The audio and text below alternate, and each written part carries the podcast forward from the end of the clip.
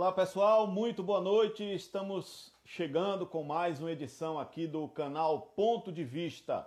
Ponto de Vista é um canal independente criado por muitos, é, criado por alguns jornalistas. Eu sou Luciana Amorim, jornalista Igor Castro, também a Live Comunicação, um projeto conjunto colaborativo trazendo aqui mais informações, trazendo sempre esse panorama de tudo aquilo que está acontecendo, principalmente falando aí de política. Gente, eu nós temos como convidado hoje o ex-ministro, ex-deputado federal, secretário de Infraestrutura do Estado, de, é, Maurício Quintela. Já está aqui. Eu vou te pedir cinco minutos, Maurício, porque antes disso eu vou colocar o Igor Castro, jornalista Igor Castro, aqui na conversa e a gente vai bater um papo rapidinho sobre os principais assuntos desse dia de hoje. Logo depois entra aqui o ex-ministro Quintela para a gente poder bater aquele papo sobre política, sobre é, tudo isso que vem acontecendo aqui no Brasil, tá bom? Eu vou colocar aqui o jornalista aí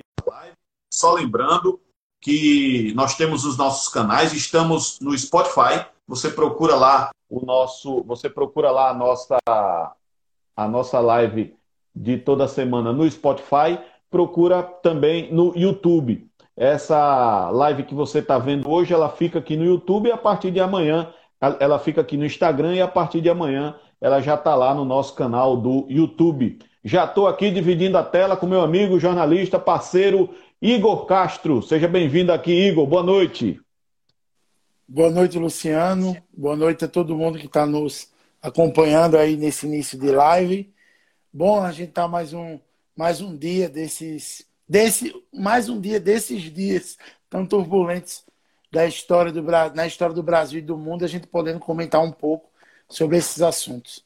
Verdade, né, Igão? Daqui a pouco a gente está batendo um papo com o ex-ministro Maurício Quintela, atual secretário de Infraestrutura do Estado. Mas antes, deixa eu puxar aqui uns temas para a gente conversar e para a gente resumir aí esse dia de hoje, Igor. Olha, é, pedidos de seguro-desemprego disparam 76,2% na primeira quinzena de maio, isso contra a segunda quinzena de abril, ou seja, de abril para maio, os pedidos quase dobraram, Igor. Foram mais de 500 mil pedidos de seguro-desemprego. É o efeito cruel do coronavírus, né, Igor?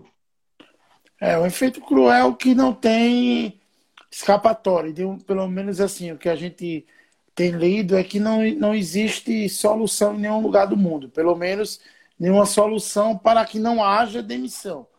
As demissões têm ocorrido, talvez em menor escala em alguns países, em outros países com maior escala, e mas de forma geral é isso. É uma crise extremamente difícil e, e era, era até previsível que a gente, a gente tivesse esse número preocupante de desempregados, de pessoas que, que fossem atrás do auxílio. E eu quero só abrir um adendo aqui. Uhum. Eu lembro que os dados nos últimos governos, principalmente tanto no governo do PT, tanto no governo é, é, próprio Michel Temer, é, os dados do CAGED, que é aquele que, né, que divulgam em relação aos empregos, eram divulgados por, por mês. É, esse ano foi divulgado o primeiro trimestre, muito pegando um pouco só 10 dias da, da pandemia, e do segundo trimestre só vai acontecer no final de junho, ou seja, no começo de julho. O que isso quer dizer? Que a gente deve enfrentar talvez a maior, a pior crise de empregados da história do país. Então, realmente tem que ficar bem alerta. Isso é uma coisa que o economista Felipe comentou na, na live da última terça-feira, em relação a esses dados do CAGED que não estão sendo divulgados mais por mês, por opção do governo federal e está sendo só pelo trimestre. Mas esse é o problema. Conforme for divulgar só a cada três meses, esse número vai ficando ainda maior, né? É verdade. Você imagine que só é, no mês de maio até agora, né? Ainda estamos hoje, ainda é dia 21. São 500 mil, 500 mil pessoas solicitando seguro-desemprego. O que não significa, Igor, necessariamente que essas 500 mil pessoas perderam emprego Sim. nesse mês de maio, considerando que o seguro-desemprego o cidadão tem 120 dias para dar entrada, né? E o outro mas, assunto também. Mas a maioria, 80%, 90%, é de abril, maio, né? Assim, chega Isso. muito perto. Perfeito. E o outro assunto, Igor, para a gente repercutir aqui, a reunião com os governadores e o presidente Jair Bolsonaro, que aconteceu hoje de manhã. O, o presidente, segundo informações, conseguiu apoio dos governadores ao congelamento de salários dos servidores públicos. Esse congelamento, ou seja, não dá aumento para os servidores, é, a previsão é de uma economia de 180 bilhões de reais em dois anos, e a previsão é que os salários fiquem congelados até dezembro do ano que vem, Igor, até dezembro de 2021. É uma, uma medida difícil, uma medida dura, principalmente para o trabalhador, para o servidor. Mas é, até a Mônica Nunes, jornalista, nossa colega que entrou aí, ela sempre, sempre, sempre diz isso desde o começo da, da pandemia. Né? É, é, preciso cortar na carne de todo mundo. Né? Os empresários pequenos, grandes estão sofrendo, é, muitos empregos estão sendo perdidos, como a gente até falou anteriormente, e também, de forma geral, os servidores. Então, é, é melhor, na minha visão, perder um pouco com, com, a, com, com a ausência do acréscimo financeiro, de acordo com inflação ou com, ou com, outra, ou, ou com outra medida, mas que garanta o emprego com os seus salários, do que a gente possa perder num momento tão difícil. E aí todo mundo vai ter que um pouquinho se sacrificar. É ruim a gente dizer isso, mas é, é, é uma coisa que a gente não esperava. É uma crise mundial que a gente não esperava, e aí vai ter que todo mundo realmente, realmente é, vamos dizer assim, se sacrificar um pouco do, do, do, seu, dos seus rendimentos. Em relação à reunião, Luciano, é, eu até esperava mais um embate. É, ontem eu cheguei a ver nas redes sociais que o governador de Alagoas, o Renan Filho, divulgou que o presidente Bolsonaro ligou para ele, entrou em contato e, e foi falado uma união com os governadores.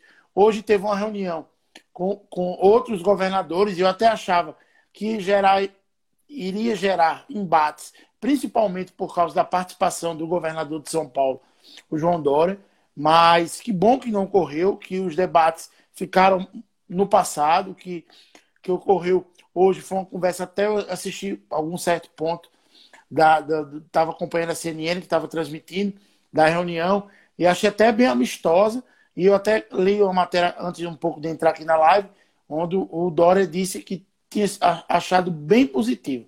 Bom, tomara a Deus que, que esse seja o primeiro passo para que essa união entre os governadores, entre os estados e o presidente Bolsonaro se realmente concretize. Porque se a gente continuar nessa crise política, presidente versus Bolsonaro, é, direita versus esquerda, principalmente durante a pandemia, a gente não vai sair nunca dessa crise outra maior, que é a social. Essa crise de saúde, essa crise social que a gente não vai conseguir sair se a gente não resolver logo essa, essa crise essa crise política. Só para abrir um parênteses para poder a gente encerrar, Luciano, eu sei que você tem um entrevistado, é, é, um entrevistado muito importante aqui, um bate-papo muito legal com, com o ex-ministro Maurício Quintela.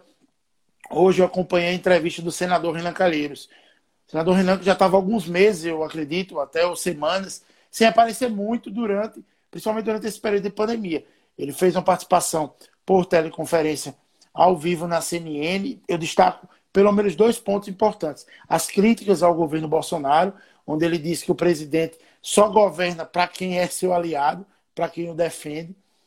E a segunda é a crítica fortemente dura ao ex-ministro da Justiça, Sérgio Moro. Ele que é um dos grandes inimigos de Moro nas redes sociais, que faz críticas, críticas bem contundentes já desde 2015, quando o Moro começou a aparecer. Hoje voltou a atacar o ex-juiz e ex-ministro fortemente. É um, um, tema que a gente de, é, destaca aqui também, porque realmente deve dar alguma repercussão nacional de hoje para amanhã. Luciano, indo mais, é, um bom bate-papo aí com, com o Quintela, com o ex-deputado Maurício Quintela que traga boas novas do governo do Estado, da Secretaria de Infraestrutura. Já deixo a minha pergunta, Luciano, aqui. Quando é que nós vamos poder ver a, de Arapiraca a São Miguel duplicada, secretário? Vamos esperar aí vamos uma ver, resposta. Boa, vamos perguntar uma resposta dele. Quem sabe a gente, ainda esse ano, se assim Deus permitir, se a gente conseguir sair já dessa pandemia mais fortemente, a gente possa ir daqui para Maceió de forma bem mais rápida e bem mais segura. Um abraço a você, Luciano, a todo mundo que está nos acompanhando. Bom bate-papo aí com, com o ex-ministro Maurício Quintela. Até mais, um abraço. Valeu, Igão. Esse foi o jornalista Igor Castro conversando com a gente rapidamente aqui, fazendo uma parcial né, de tudo aquilo que aconteceu hoje. Eu já vou aqui colocar o ex-ministro, o deputado Maurício Quintela, na conversa. Vou pedir só, deputado, se tiver aí, deputado, secretário, se estiver aí vendo um convite, você aceita o convite para a gente poder dividir a tela aqui. Já aceitou? Muito bem, estamos aqui já dividindo a tela com o ex-deputado, é, ex-ministro do governo Temer, Maurício Quintela, quatro vezes deputado federal, duas vezes vereador por Maceió, secretário de Educação do município de Maceió, também do estado de Alagoas, ministro dos Transportes, Portos e Aviação Civil do presidente Temer e atualmente secretário de Infraestrutura do estado de Alagoas. Vou lhe chamar de secretário, pode ser? Claro, deve, deve, Luciano. Mas pode chamar de amigo também. Tá certo, tá certo. Isso aqui é um. Você... Valeu, valeu, Maurício.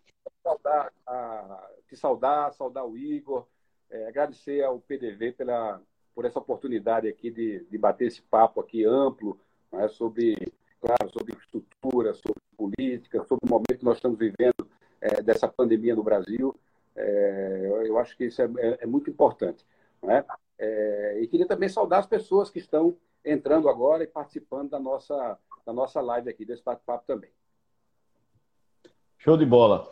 Maurício, é, Primeiro que isso aqui é um bate-papo, tá? Não é exatamente uma entrevista. Eu, é, a gente vai conversar aqui sobre alguns assuntos, principalmente sobre o coronavírus. É, infelizmente não tem como a gente escapar desse tema e de todas as, as, de todas as derivações dele, mas não é bem uma entrevista. É mais a, a, a, o canal, esse canal Ponto de Vista, o PDV, é um canal que a gente montou para ter um panorama de gente que tem o que dizer. E você, como ex-ministro, como ex-deputado federal, uma pessoa que entende muito do cenário atual, com certeza tem muito a dizer para a gente. Deixa eu começar, é, Maurício, querendo saber de você é, em relação ao cenário nacional. Nós estamos aí com uma pandemia mundial, mas que hoje, se não hoje, mas num futuro próximo, o Brasil será um dos epicentros mundiais dessa pandemia. Hoje nós já somos o terceiro país em número de casos no mundo todo, perdendo somente para os Estados Unidos e para a Rússia. É, como é que você avalia atualmente o papel do Ministério da Saúde, do governo federal na gestão dessa crise? Só lembrando, enquanto a gente conversa aqui, nós estamos com um ministro que, pelo menos oficialmente, é considerado interino e é, e é esse o quarto ministro, o terceiro ministro da Saúde do governo do Jair Bolsonaro. Como é que você avalia esse cenário, Maurício? Bom, eu, eu avalio que o governo federal é, é enfrentou e está enfrentando muito mal essa crise. É? Essa pandemia que assola o mundo hoje, é? ela, ela assola o Brasil de forma muito forte. Né? Nós somos o terceiro do mundo hoje, atrás dos Estados Unidos e Rússia, e mesmo assim com uma subnotificação gigantesca. Né? A Rússia testou 10 vezes mais que o Brasil, e os Estados Unidos, eu não sei mais nem quantas vezes, mas pelo menos umas 40, 50 vezes mais do que nós testamos. Então, é, a situação no Brasil deve ser muito pior do que, na verdade, nós estamos é, é, tendo conhecimento. Né? Hoje nós ultrapassamos a, a marca de 20 mil mortos no Brasil, mais de 300 mil casos, 310 mil casos, né? e só é, esses números oficiais, é, eles são pavorosos, né? 20 mil mortes é uma tragédia, né? é uma tragédia nacional, humanitária, né? é, mais de 300 mil mortos no mundo. Né? há quanto tempo a humanidade não, não vivia né? uma, uma, um desastre dessa, dessa proporção? Nós tivemos um desastre natural que foi, com 240 mil mortos, aquele tsunami que atingiu é, toda, todo o, o leste da, da, da Ásia, né, em 2004, me parece. Né. Depois disso, né, nós não tivemos mais nada parecido. É, é, primeiro, do ponto de vista, do ponto de vista mundial, né, é, isso já era uma coisa esperada. Por acaso, Luciano, no final do ano passado, em, é, em dezembro mais ou menos, eu assisti lá na Netflix, quem está nos assistindo agora, se tiver oportunidade, assista. É um documentário chamado Pandemia. Me parece que ele tem seis episódios. É, nele está inserida aquela fala do Bill Gates, né? ele dizendo que uma pandemia aconteceria é, é, é, no mundo rapidamente. Ninguém saberia dizer se era daqui a uma semana, daqui a um mês ou daqui a um ano, dez anos, mas aconteceria que o mundo teria que se preparar. Né? E não estava preparado. Estava, obviamente, melhor do que nas, nas anteriores, mas não estava preparado. Então, eu comecei a observar, é, quando começou isso lá na China, eu comecei a observar, a estudar, né, a ler, não só é, médicos brasileiros, mas cientistas do mundo inteiro. Eu, eu, eu, tive a oportunidade de morar fora, então eu falo é, inglês, espanhol, entendo muito bem o italiano. Então, comecei a, acompanhar isso com muita preocupação desde o início. Lá no Carnaval, eu, inclusive, é, fiz algumas postagens no Twitter que foi mal interpretada, porque eu estava é, é, é, supervalorizando um vírus que estava é, na Itália, na China. A Itália tinha uma população muito mais velha que a do Brasil, isso não ia acontecer, o Brasil era quente. Né? E, e esses, essas é, falácias, essa, essa, é, essa forma de subestimar esse tipo de coisa atrapalhou muito a gente. Né? E, e, e o governo federal agiu né, esse tempo inteiro contra aquilo que cientistas do mundo inteiro né, estão orientando. É, o presidente da República subestimou, não foi só ele que subestimou, né? a Drauzio Varela, que é um médico, subestimou, tantos outros subestimaram. Isso é, é, sem dúvida nenhuma uma doença nova, um vírus que a gente não sabe ainda nem como é que, tá, que vai se comportar né, daqui para frente. Mas é, a gente já tinha visto o que aconteceu na China, a gente já tinha visto o que estava acontecendo é, o que aconteceu estava acontecendo na Itália, na Espanha, na França, que já começava, nos Estados Unidos, né, e poderíamos ter nos preparado é, muito melhor. Ao invés disso, né, o presidente da República, é, que eu votei no segundo turno, eu votei no segundo turno porque é, eu apostei numa oxigenação é, do poder, numa, enfim, é, numa mudança. Eu acho que o Brasil vinha já há 16 anos, né, aliás, há 14 anos com o governo é, do PT. Então, eu acreditei e vim acreditando na, na, nessa agenda é, econômica, é, de combate à corrupção, né, de, de, desaparelhamento do Estado brasileiro, né, com foco no, no, investimento, com foco na atração né, de, de, investimentos estrangeiros, é, com, a, com a, a, a, valorização da indústria nacional, né, quando me deparo né, em fevereiro com essa, essa posição esse comportamento né, inaceitável do presidente da República, do presidente Bolsonaro. Por que eu digo inaceitável? Não foi só é, pelo fato dele ter subestimado. Muitos subestimaram, como eu disse. Né? Mas todo mundo é, depois começou a ver né, como as coisas estavam caminhando. Né? O presidente da República podia ter muito bem pedido desculpa né, e tomado outra posição, liderado o país, liderado os governadores, os prefeitos, até porque é muito difícil para municípios e estados né, é, numa, numa crise global como essa, enfrentarem né, é, é, essa pandemia. Né? A, a, começar pela, pela possibilidade de fazer compras de equipamentos né, de, que são necessários para é, você montar a infraestrutura de saúde, equipar a estrutura de saúde para poder receber um paciente de Covid, que é um paciente extremamente difícil. Né? É, a, a China ela, ela controla ela tem um monopólio praticamente de, de, desses equipamentos de saúde, tanto de EPIs como de, de respiradores, são fundamentais né, para se combater a Covid. Né? A Índia é uma, é, ela detém também uma, uma enorme parcela na, na produção e venda né, de reagentes para exames. Né? Então, é, esse, esse, tipo de compra tem que ser liderada e feita né, via governo federal. Se você tem um presidente da República é, negacionista, né, que é, rema contra a maré, de, é, a, a maré, é, de tudo aquilo que os cientistas é, no Brasil e no mundo, a, a, grande maioria, claro que você sempre tem divergência, não é? um tem uma linha, outro tem outra, mas a grande maioria não é? é que defende é, o isolamento social como única arma, que alertou que nós não teríamos vacina é, nem tão cedo, que não seria esse ano, provavelmente ano que vem, mesmo com toda essa corrida não é? do mundo inteiro para descobrir uma vacina da, da, para a Covid. Né? A gente não sabe quando é que ela vai sair. A gente não sabe se o, se o vírus, por exemplo, vai é, ter uma mutação que, que, que, complique a vacina, como a AIDS teve. Não é? É, o, o presidente se, se abraçou num, num, numa causa é, absolutamente secundária, que é a questão da cloroquina. Não que eu seja contra a cloroquina, eu acho que a cloroquina quem tem que definir é médico. Não é? Uhum. é se é no começo, se é no meio, se é no fim é, da doença, quem tem que definir é o médico. Né? É, ela é absolutamente secundária. O, o, o, foco principal tem que ser infraestrutura, é, ampliar a infraestrutura é, de saúde, garantir mais leitos né, de enfermaria, de estabilização, de UTIs, que não é barato. Só que, se você tem ideia, Luciano, vocês sabem quanto é que custa mais ou menos equipar um leito de UTI? É aproximadamente 400, 500 mil reais. Só um respirador custa quase 200 hoje no mercado. E, e para você, você comprar é difícil e não sabe se vai receber, ou se, se vai receber o respirador ou se receber, se vai receber ele funcionando. É, eu vejo essa discussão, só para fazer um, um, um parênteses, eu vejo muita discussão sobre compra de respirador tal. É, outro dia eu estava conversando lá no gabinete do secretário de saúde com dois fisioterapeutas, UTIstas, né, que analisam as especificações desses respiradores.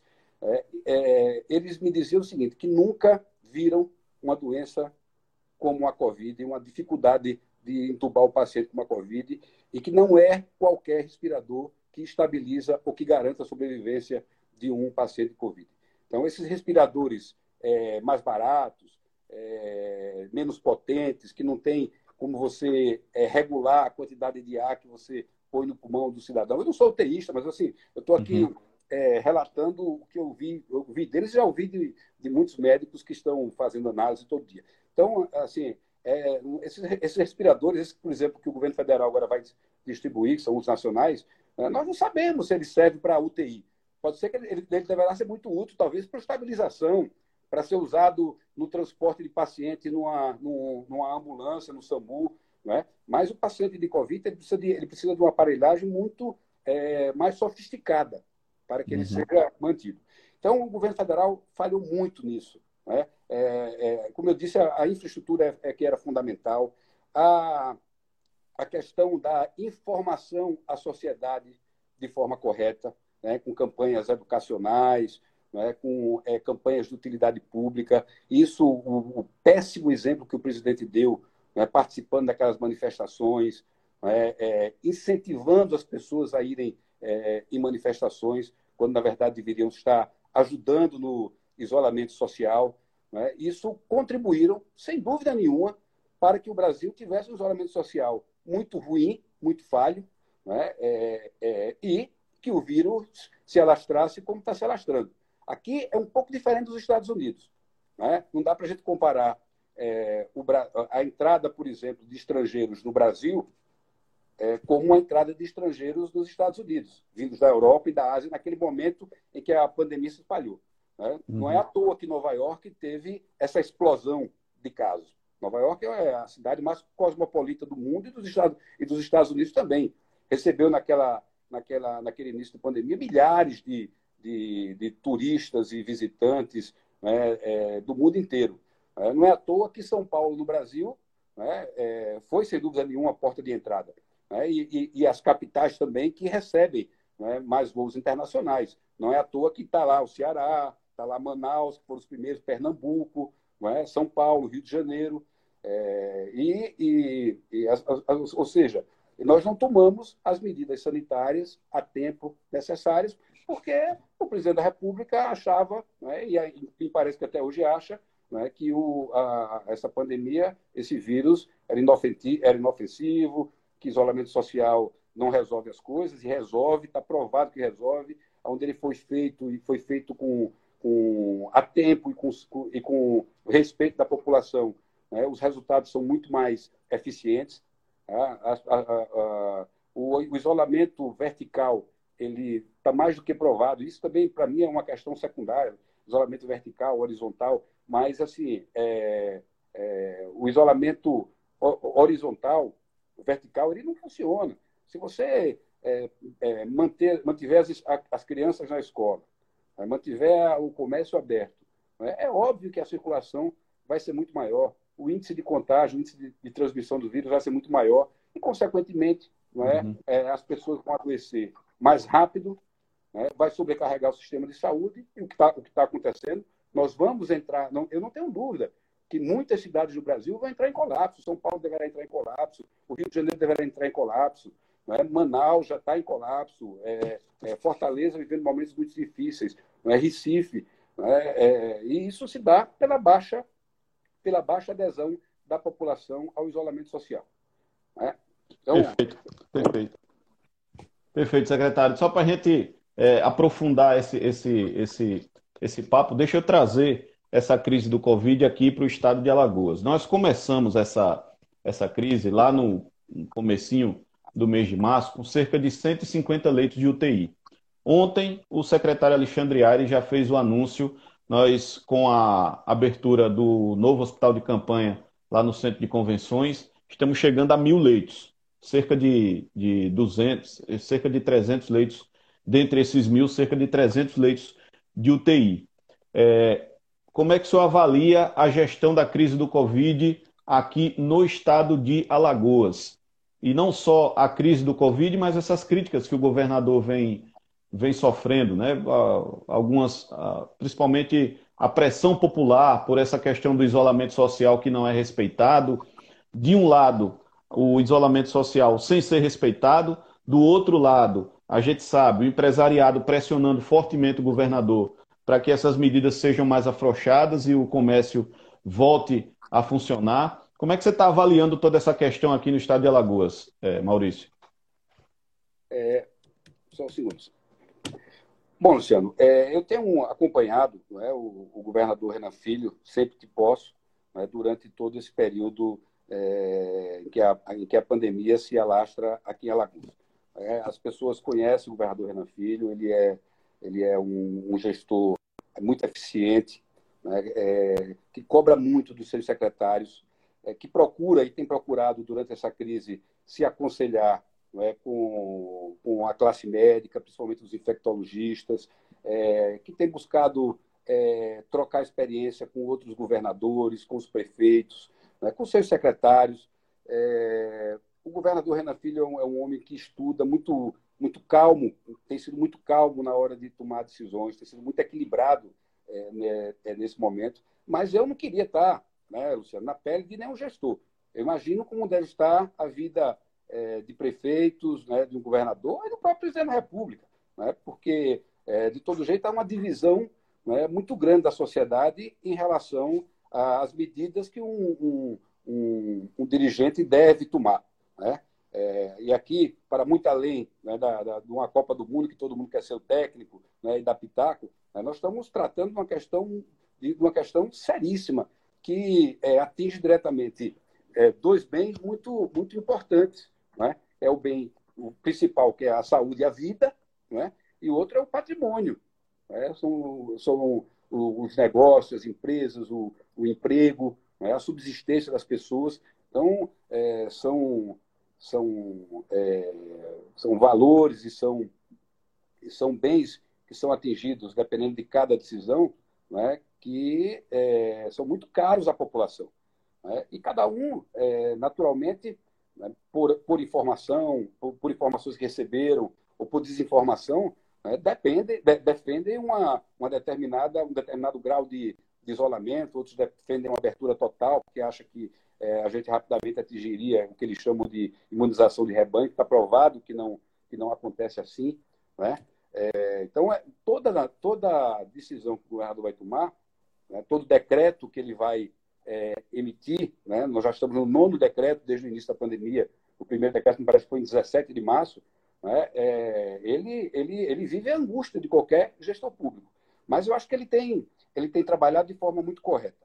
Né? O governador, desde o início, é, procurou primeiro fazer uma campanha junto à população, do ponto de vista educativo, né? é, também de, de, de, de interesse público, é, o governo tem sido muito transparente né, na, na, na, divulgação das imagens, não tem escondido o número de mortos, nem número de, número de infectados, os custos é, da, do governo com a pandemia estão lá é, publicados para quem quiser ver, não é?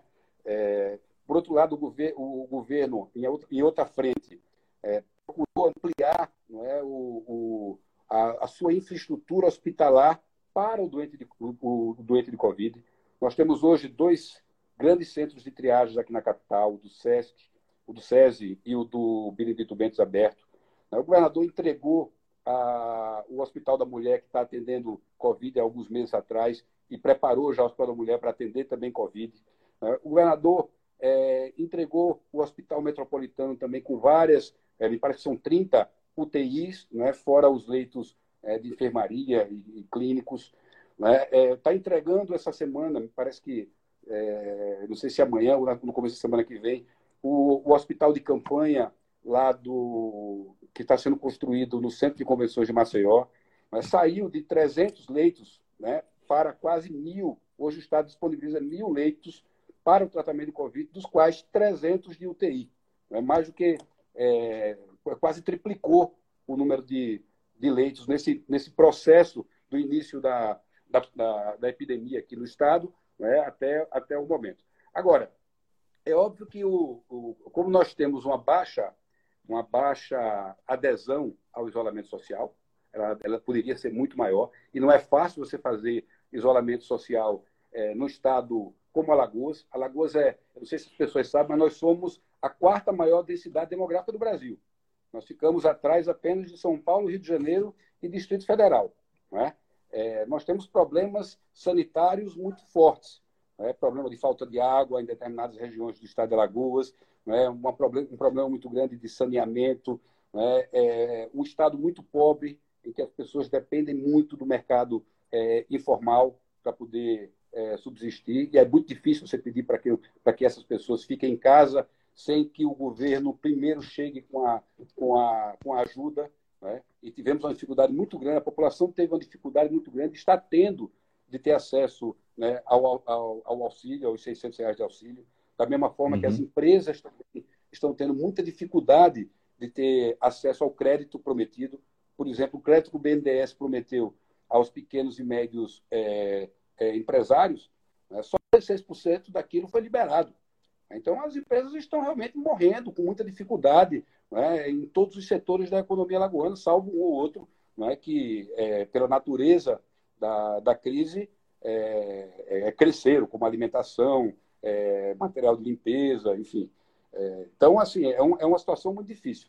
Mas o, o, o governador tá, me parece que está no, no, bom caminho, ampliando a nossa estrutura hospitalar, é, respeitando a opinião da ciência, que é fundamental para se enfrentar um problema como esse, dialogando com os prefeitos, com a Assembleia Legislativa, que tem ajudado o governo é, nessa, nesse desafio, e conversando muito com a sociedade. Né? Ele está, é, de fato, liderando todo esse processo. Perfeito. Eu, eu particularmente, é, estou surpreso positivamente com o sistema de saúde alagoano, porque na verdade, é, a, o, o ex-ministro Mandetta já tinha dado essa previsão que no final de abril o sistema público de saúde do Brasil ia colapsar. Nós já estamos chegando no final de maio e, felizmente, os, a maioria dos governadores soube agir de forma emergencial e até o momento a gente está tá num limite já há muito tempo, mas não chegou ainda a colapsar o sistema de saúde de vários estados do Brasil. Né? A gente tem, infelizmente, esse exemplo negativo de Manaus, mas os outros estados operando aí no limite, mas tratando de criar novas vagas, assim como você bem falou aí dessa questão do hospital de campanha aqui do estado de Alagoas. Mas o, o, você está me ouvindo, Maurício? Está fugindo um pouco aqui a tua transmissão. Você está me ouvindo agora?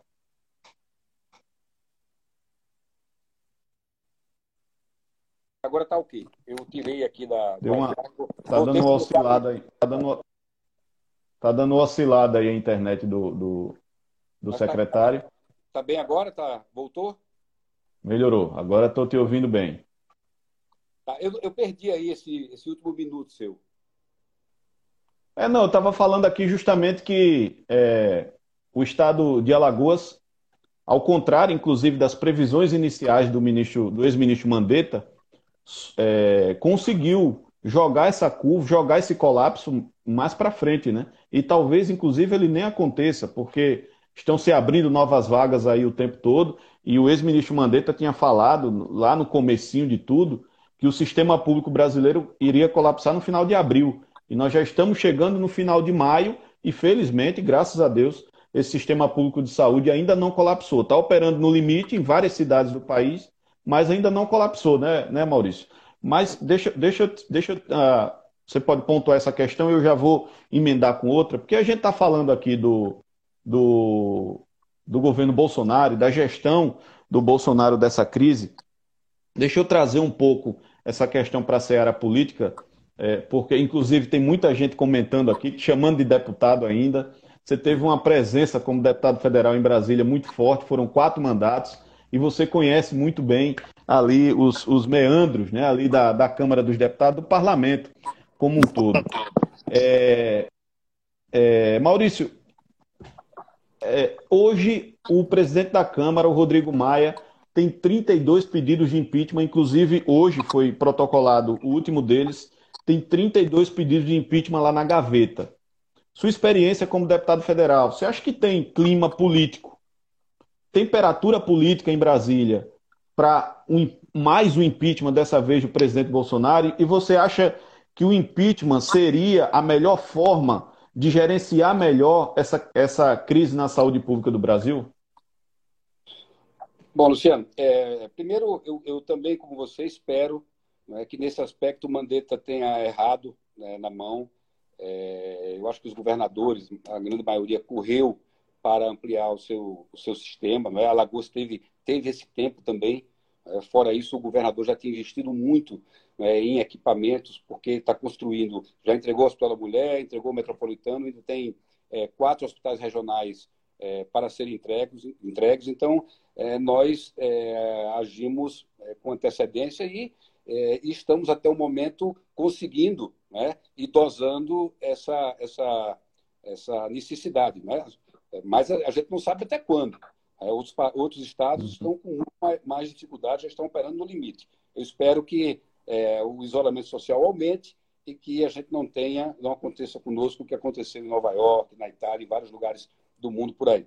É, bom, é, falando um pouquinho agora da política nacional, é, eu é, acho que o presidente Bolsonaro, o presidente Bolsonaro, ele vinha, ele vinha muito bem, a economia vinha se recuperando aos poucos daquela grande recessão que nós vivemos em 2014, 2015 e 2016 também. Começou em 2014, foi até 2016. Depois o Brasil começou a, a crescer, veio lá a gravação do, do Joesley, que atrapalhou demais né, a, a, retomada é, econômica do Brasil, e o Brasil estava fazendo as reformas, estava indo bem, né, até que a, a, o enfrentamento da pandemia chegou, o presidente, infelizmente, né, não liderou esse processo, pelo contrário, tem atrapalhado de forma é, muito significativa o combate da, do coronavírus aqui no Brasil.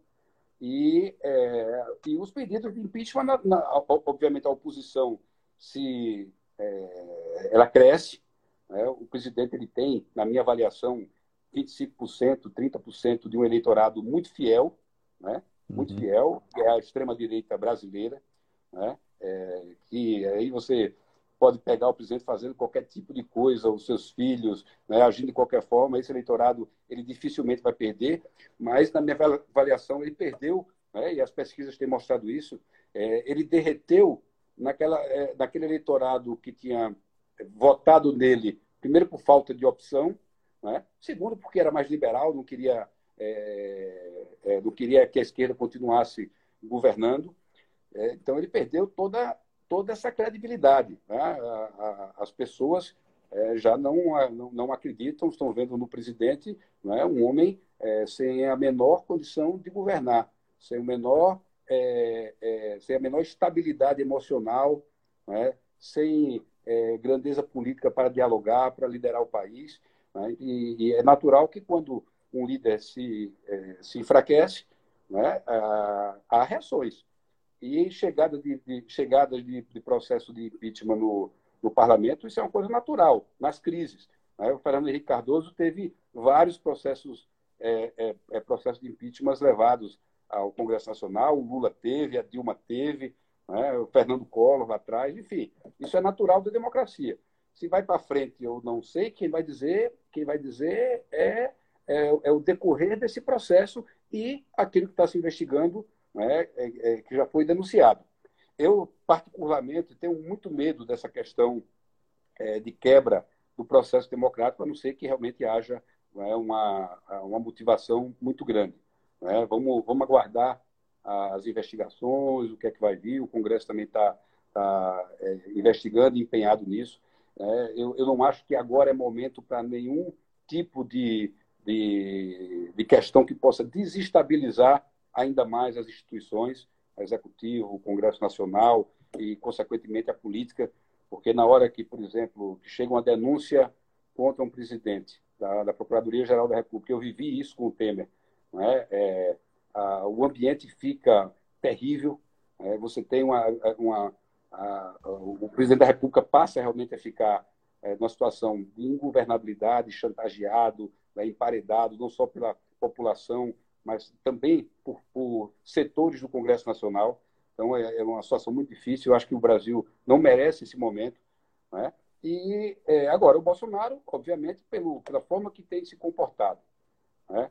pela, pelo impacto que o exemplo que ele tem dado como, como figura pública, presidente da República, né? é pelo isolamento que ele é, está levando o Brasil em, relação ao resto do mundo. Isso pode ter impactos né, também muito grandes ainda para frente. É, é, pelo, pelo ambiente de guerra que ele instalou aqui, é, sob o ponto de vista institucional e federativo, com o, o, judiciário, né, com o legislativo, com os governadores de estado, com os municípios. Né? É claro que ele, ele, ele corre risco. Isso é natural da democracia. Né? Nós vivemos uma. Uhum. No, no, o nosso sistema é o presidencialismo de coalizão, né? É, que ele é, ignorou no começo do seu governo, atacou o tempo inteiro e agora é obrigado a se render. Era muito melhor que tivesse feito essas alianças é, com maturidade política no começo do governo, porque isso é absolutamente normal. Basta que é, os partidos indiquem pessoas que tenham condições de, de, de, fazer o seu trabalho, que não tenham máculas, enfim, que tenham competência, e ao presidente da República cabe né, aceitar ou não a implicação. Fora isso, o, o, o governo federal tem a agência de inteligência para poder pesquisar a vida daquele indicado. Então, eu, eu não vejo isso como um problema, muito pelo contrário. Esse movimento do, do, do presidente da República de ampliar a sua base do Congresso né, é um movimento absolutamente natural para o processo que a gente está vivendo. Quem, quem quis desconstruir isso né, foi ele. Ele e, e, e, essa chamada nova política que eu ainda não consegui entender né, é, como é que ela funciona. Aliás, o, eu, eu, eu tenho ido, tenho, agora não tenho ido não, mas continuei frequentando Brasília até pelas minhas atribuições aqui da Secretaria de Estudo do Estado. Né? E, e, já ouvi de muito parlamentar da antiga dizendo que está adorando essa nova política. Né? É, é, só, é, é só a forma que ele estava conduzindo. Né? Mas agora vai ser obrigado a fazer essas alianças, talvez as mais difíceis, né? as mais complexas, né? com, com quem, na verdade, não tem compromisso, não vai se sentir partícipe do governo, né? e vai estar lá por outros objetivos. Né? Vai fazer, em vez de ter feito no amor, vai fazer na dor. Né? É, e é fundamental que realmente qualquer, qualquer executivo, né, e é por isso que nós temos o pluripartidarismo, é por isso que nós temos o segundo turno das eleições, né, para permitir que um governante é, tenha maioria, né, não só do eleitorado, mas também é, consiga maioria no legislativo para poder é, governar com mais tranquilidade e, e implementar uhum. o programa de governo que foi é, vencedor nas urnas. Né, e o Bolsonaro não, o Bolsonaro é, procurou desconstruir a política, não é? atacar todo mundo, é, é, ser o dono da verdade né? e o dono da pureza, da honestidade, o que não é, né? os seus filhos são, não é? é e muitos de seus ministros também não. É, isso vai, aos poucos, né? vai começar a, a, a transbordar, a transparecer. Né? E ele criou uma situação muito difícil para ele mesmo. Ele não tem aliado hoje em absolutamente canto nenhum. Então, ele, ele é, depois que sentiu a queda da popularidade pela sua própria, é, pela sua própria forma de agir, né? ou, ou, pela sua própria omissão, ele, ele, ele procurou né, é, é, agradar um eleitorado, o seu eleitorado mais fiel, que é aquele eleitorado de extrema direita, né? é, tão difícil como o eleitorado da extrema esquerda, né? É, e, e para agradar esse eleitorado, né, ele tem que atentar contra a democracia, é, é, atentar contra o STF, contra o Congresso Nacional, ele tem que ir para a manifestação, ele tem que ir contra o que a ciência diz e, e, e, e provocar não é, uma, uma guerra entre, entre os cidadãos que no mundo inteiro está se unindo para vencer a pandemia. Aqui o Brasil virou, uhum. né, é, já, era uma, já era um clima muito difícil, hoje, virou, hoje nós estamos vivendo um clima muito pior porque é um, uma, uma, você tem aí uma, uma elite que realmente é muito difícil no Brasil, é né? uma elite econômica que é muito difícil, que é, não, não se preocupa, não, claro que eu não estou generalizando, não se preocupa nem um pouco né, com, a, com a saúde das pessoas, nem com as pessoas, né, querem é, ganhar dinheiro a todo custo, abrir seus, né, seus negócios a todo custo. E é uma coisa que a gente aprendeu nessa, nessa pandemia, Luciano, é que não há economia sem saúde. Não há economia sem saúde. Quem pensa que é, abrir, abrir agora, a, a, a, é, é, afastar o isolamento, isso vai melhorar a economia, está muito enganado. Primeiro, as pessoas, o pessoal pensa que as pessoas vão voltar para a rua de repente, né? como se nada. É, eu, é, eu, mesmo não, eu mesmo não vou permitir, se acontecer, que meu filho volte para a escola. Né? É verdade. E meus pais, por exemplo, que são imunodeprimidos, né? por isso que eu fiquei tão chocado no começo com a, com a com a condição do Bolsonaro. Né? Eu, meus pais são imunodeprimidos, fazem tratamento, ou seja, são muito sensíveis a essa doença. Né? É, voltem a circular. Né? você está vendo a Coreia, do, a Coreia do Sul, a Coreia do Sul, um dos países mais ricos, é, que tem uma, é, uma população né, educadíssima, que é, culturalmente, como o asiático, né, é, é, muito mais obediente às determinações né, do, do, do, da liderança do país, enfim, do município, do Estado, né, agora é que está é, liberando a volta às aulas. Né, 400 mil estudantes por dia em todo o país. Hoje foram liberados aqueles alunos do ensino médio, do, do último ano do ensino médio. Amanhã, né, ou seja, tudo absolutamente programado. Né? É um país que testou né, uma, um volume gigantesco da, da sua, uma quantidade gigantesca da sua população. Né? A Itália, a Europa, né, que são países mais ricos do que a gente, que tem muito mais condições de fazer isolamento, né, eles estão voltando depois desse tempo inteiro com todo o cuidado do mundo. E sem ainda nenhuma garantia, Luciano, que isso a gente só vai saber se essa volta ela, ela, ela é segura ou não com o tempo.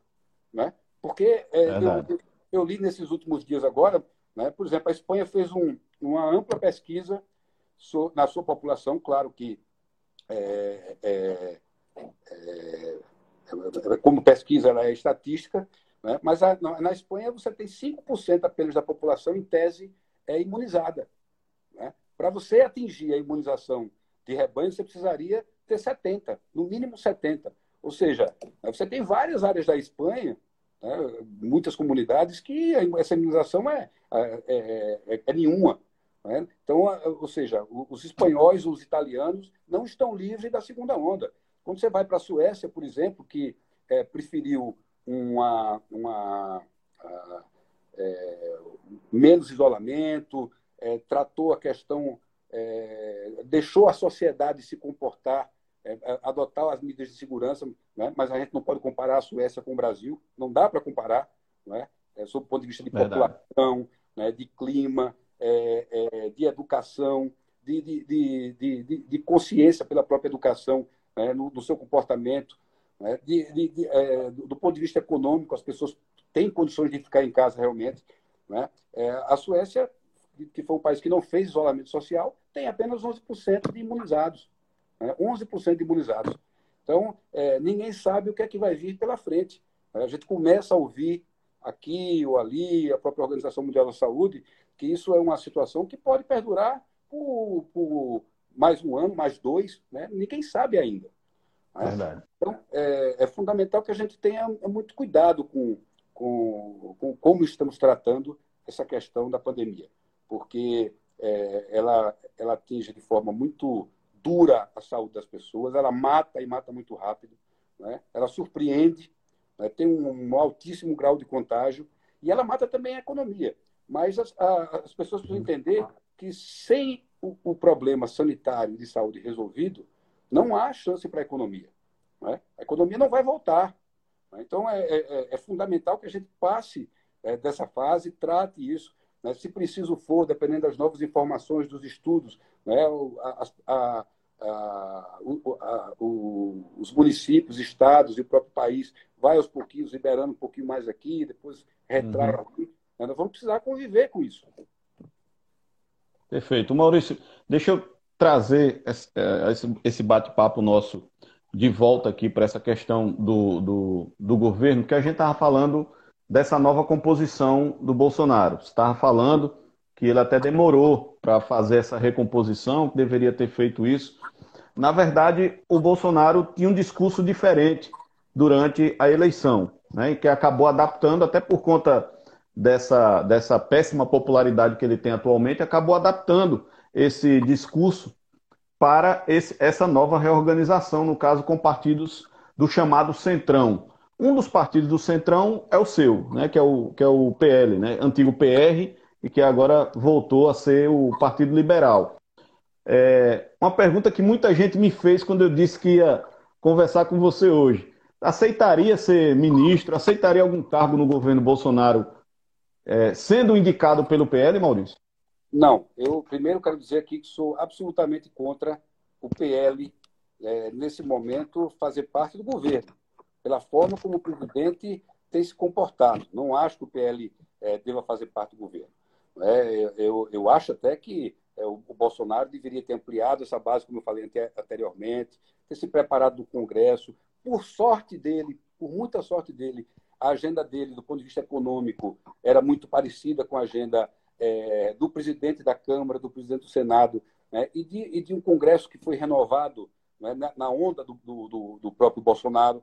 Né? Então, assim, ele, uhum. no primeiro ano, ele conseguiu aprovar é, muita coisa na, no Congresso Nacional, porque as agendas eram coincidentes, né? principalmente do Rodrigo Maia. O Rodrigo Maia é um homem de direita, ligado né, ao mercado financeiro, né? é, um, é, um, é um cara que defende né, o Estado mínimo. Né? Então, e, é, o Bolsonaro, nesse momento, né, teve esse apoio é, é, natural, né, sem precisar de, de, de alianças.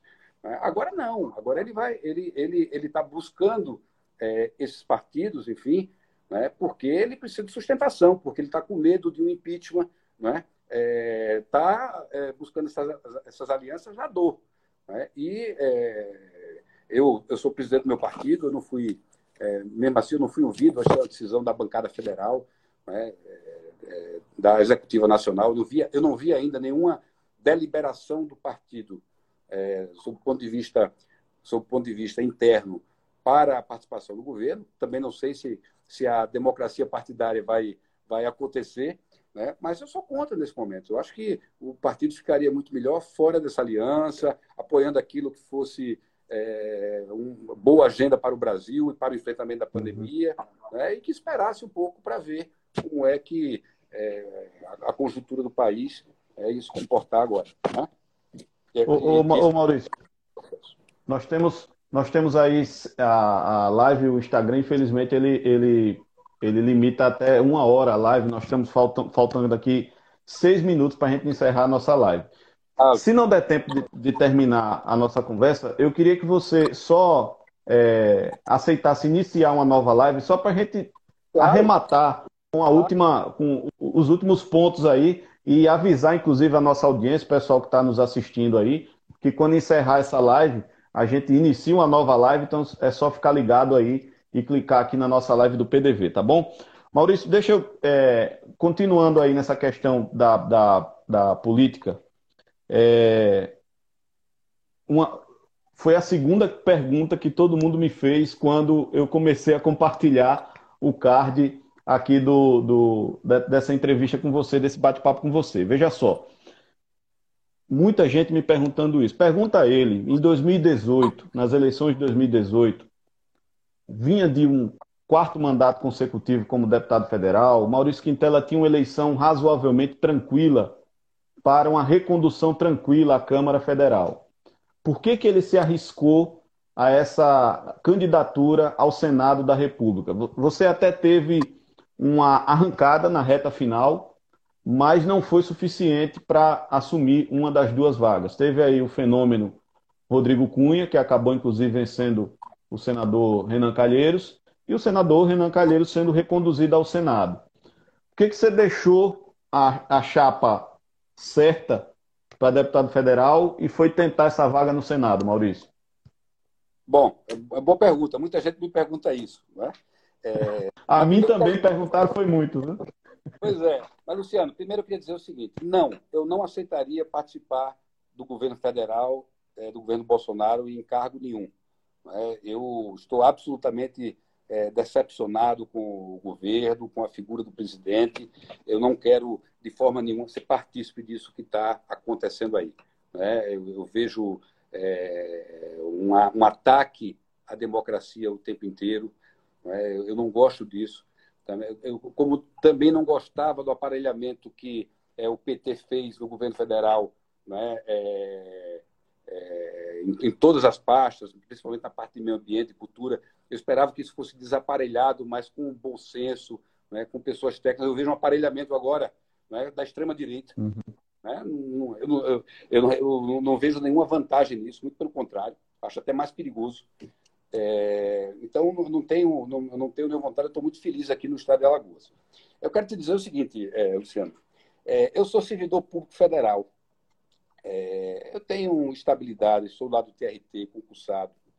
A vida toda eu, eu trabalhei, desde os 17 anos, eu fui da área de eventos, eu, enfim, eu já eu, eu, eu, eu, faço, eu fiz política a vida inteira porque gostava.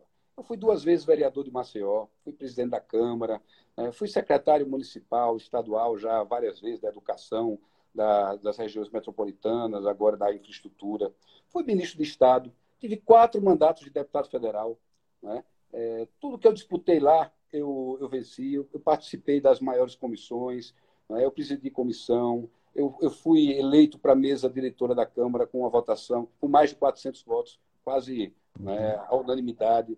É, depois eu fui, fui líder do meu partido por duas oportunidades, fui ministro de Estado, o que me honra muito, porque a nossa passagem para o Ministério ela foi é, uma passagem de muito reconhecimento e muito sucesso.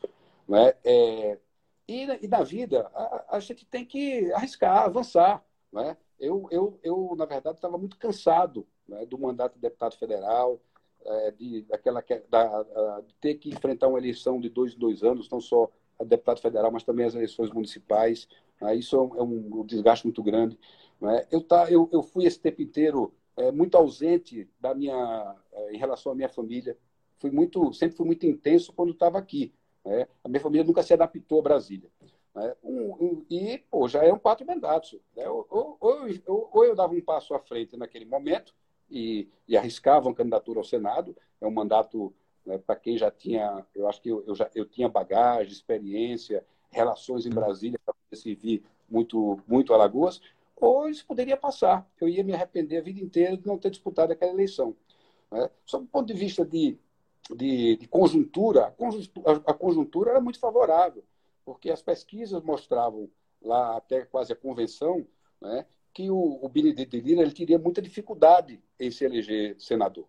É, o senador Renan Calheiro ainda era muito forte, não só é, é, pela figura, pelo que representava, mas porque o, governador Renan Filho é, é, tinha um governo de muito sucesso e as pessoas, é, é, de, de, de, certa forma, reconheciam também no senador Renan não é? um, um apoio muito forte ao desempenho do, para o desempenho do filho aqui.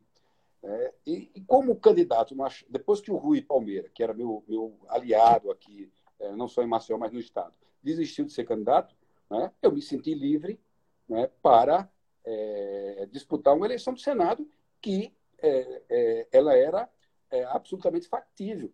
Né? Uhum. depois veio a candidatura do Rodrigo, né? eu, eu já, já tinha decidido, já tinha liberado a minha base de deputado federal e resolvi é, enfrentar a eleição.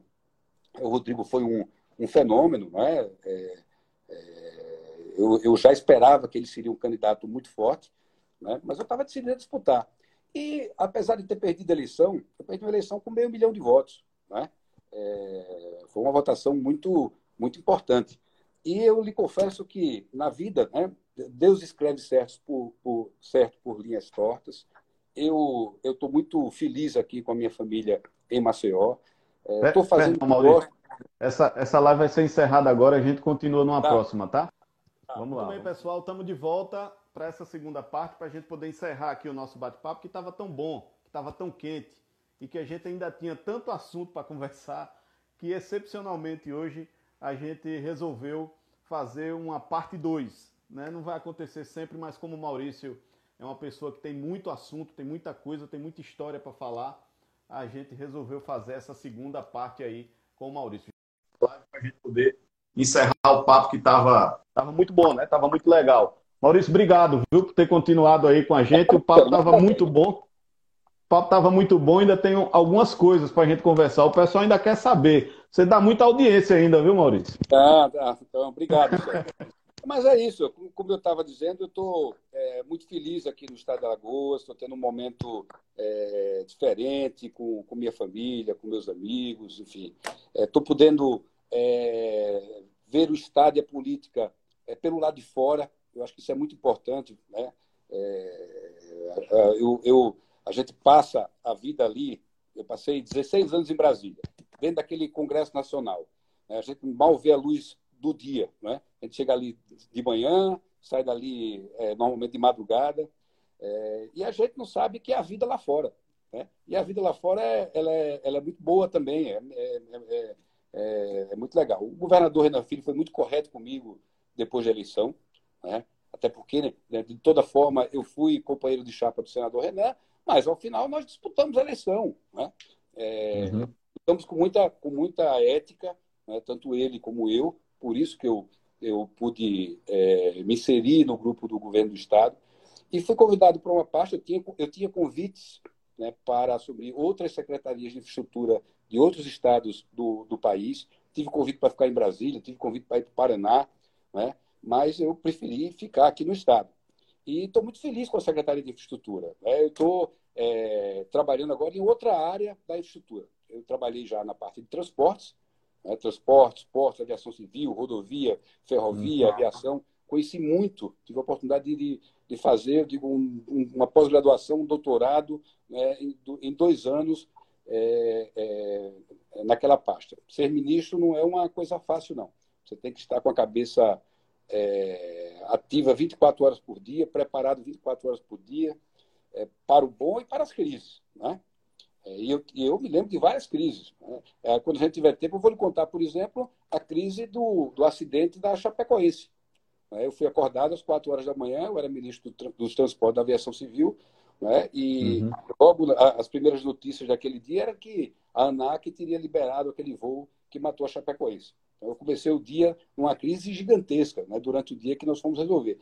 Então, foi muito importante. Agora, a Secretaria de Infraestrutura do Estado é responsável por duas políticas que não faziam parte do meu ministério, que é a política de saneamento né, e a política de habitação, fora as demais obras do Estado, como, por exemplo, é, o, novo centro de convenções de Maceió, é, o, o Alagoinha, que nós vamos retomar agora. Eu estou só esperando o, uma, um, o melhor momento para a gente retomar aquela obra do Alagoinha, porque eu não sei até que ponto politicamente é, como é que as pessoas vão receber o reinício daquela obra, mas já está tudo pronto para retomar uhum. né, a obra da Lagoinha. Nós vamos agora recuperar todo o Rei Pelé. Eu fiz um grande estudo lá é, para ver como é que estava a parte estrutural do Rei Pelé. Não sei se você lembra que o Rei Pelé andou tremendo, né, com a torcida principalmente do Sim. CSA na primeira divisão. Né, mas a, a, a, o, o, Estado vai entrar agora né, numa, num ciclo gigantesco de investimentos na área de saneamento. Nós é, estamos para publicar na semana que vem, se Deus quiser, talvez no máximo na, na semana subsequente, né, o, o, o, edital para concessão né, dos serviços de saneamento da região, de toda a região metropolitana de Maceió, dos três municípios. Né, será um investimento de 2,5 bilhões de reais né, nos, próximos, é, nos próximos anos. Nós vamos universalizar nessa área a água e o esgoto, água em seis anos e o esgoto é, em oito. Né? E isso, vai, isso me deixa muito feliz. Foi um trabalho muito bem feito pelo governo de Alagoas, né? um trabalho estruturado junto do BNDES, com consultorias importantes. né, e que o mercado está na maior expectativa. É, nós vamos, nós, sem dúvida nenhuma, vamos fazer uma transformação é, do, do, do, saneamento aqui na nossa, na nossa região metropolitana.